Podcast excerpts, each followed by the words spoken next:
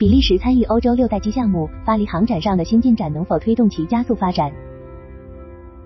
二零一九年，法德西三国首次在巴黎航展上展出了欧洲六代机项目 FCAS 的全尺寸模型。而在刚刚结束的二零二三年第五十四届巴黎航展上，FCAS 项目又迎来了第四个意向参与国，这会对 FCAS 的研发进度产生何种影响？比利时加入，达索不满。在第五十四届巴黎航展举办期间，比利时国防部表示将以观察员身份参与法国、德国、西班牙联合开发的未来作战空中系统 FCAS 项目。此前，FCAS 项目由法国、德国和西班牙牵头，达索航空、空中客车和英德拉等主要国防公司参与。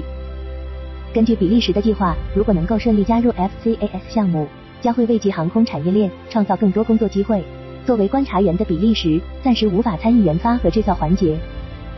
但如果顺利加入该计划，比利时希望能够对该项目进行三点六亿欧元的前期投资，预计将创造约八百个就业岗位，同时或将拥有一些研发与生产份额。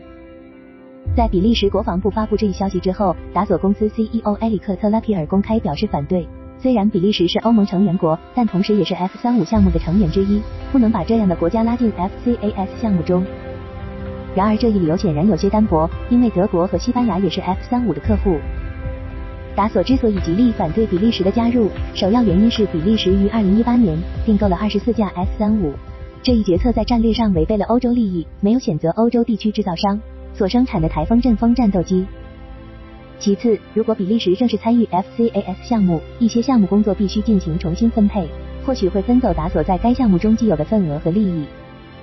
据报道，比利时观察员队列将持续六个月到一年，期间。比利时可以与其他合作伙伴交换信息，并评估不同制造商如何整合并为项目增加价值。比利时国防部长称，作为一个国防、航空航天和航天工业表现优秀的国家，比利时不能错过这个机会。而未来，随着 FCAS 项目的发展，也可能会吸纳更多成员的加入。尽管这一项目因为此前三国合作中的不协调，已经产生了诸多延误。FCAS 在巴黎航展上的新动态。虽然近两年 FCAS 项目进展并不理想，但在本届巴黎航展期间，还是公布了一些相关的项目成果与最新进展。达索公司表示，将利用其在数字孪生等虚拟环境中的先进技术，推出欧洲主权云计算服务的商业产品。此外，达索还会为 FCAS 等国防项目开发基于该云服务的安全云系统。欧洲主权云将建立在达索系统创建的 3D 体验平台之上，本质是一个分布式计算机服务器集合。未来，达索计划将此服务拓展到商业、工业和公共服务领域。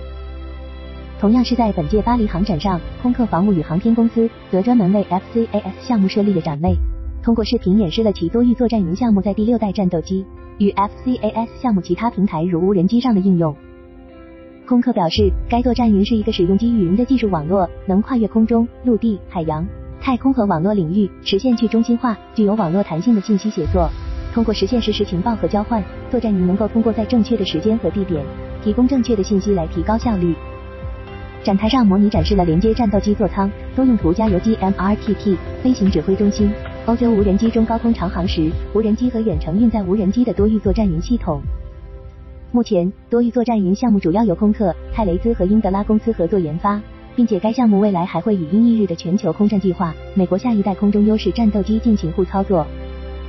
关于 FCAS 项目的心脏发动机，在本届巴黎航展上也有了最新动态。德国 MTU 航空发动机公司与法国赛风飞机发动机公司合作成立了欧洲军用发动机公司。航展期间，两家公司共同明确了下一代欧洲战斗机发动机的创新目标和技术，包括提高生存能力、增加航程和高任务灵活性、高可用性、长运行时间以及低开发和生产成本。此外，该发动机还要求具有低雷达信号特征，可防御网络攻击和电磁效应。此外，发动机制造阶段将运用人工智能和机器学习功能，优化未来的制造流程。MTU 表示，目前逆子仍处于研究和技术阶段，预计将在2027年至2032年间推出发动机演示机。实际进展依然落后于计划。根据 FCAS 项目法国空军团队负责人在航展期间的说法，目前 FCAS 项目已经开始提速。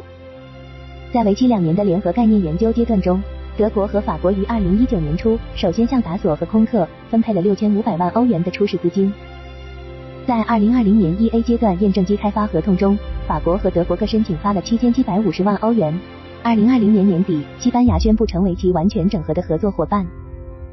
在三方的合作下，二零二二年十二月，FCAS 下一阶段工作启动，项目一 B 阶段，三方将共同资助三十二亿欧元。对于这样一项复杂而昂贵的项目，法国此前预计所有合作伙伴的总投资为五百亿至八百亿欧元，但以目前的投入计算，预计总开发和生产成本或将突破一千亿欧元。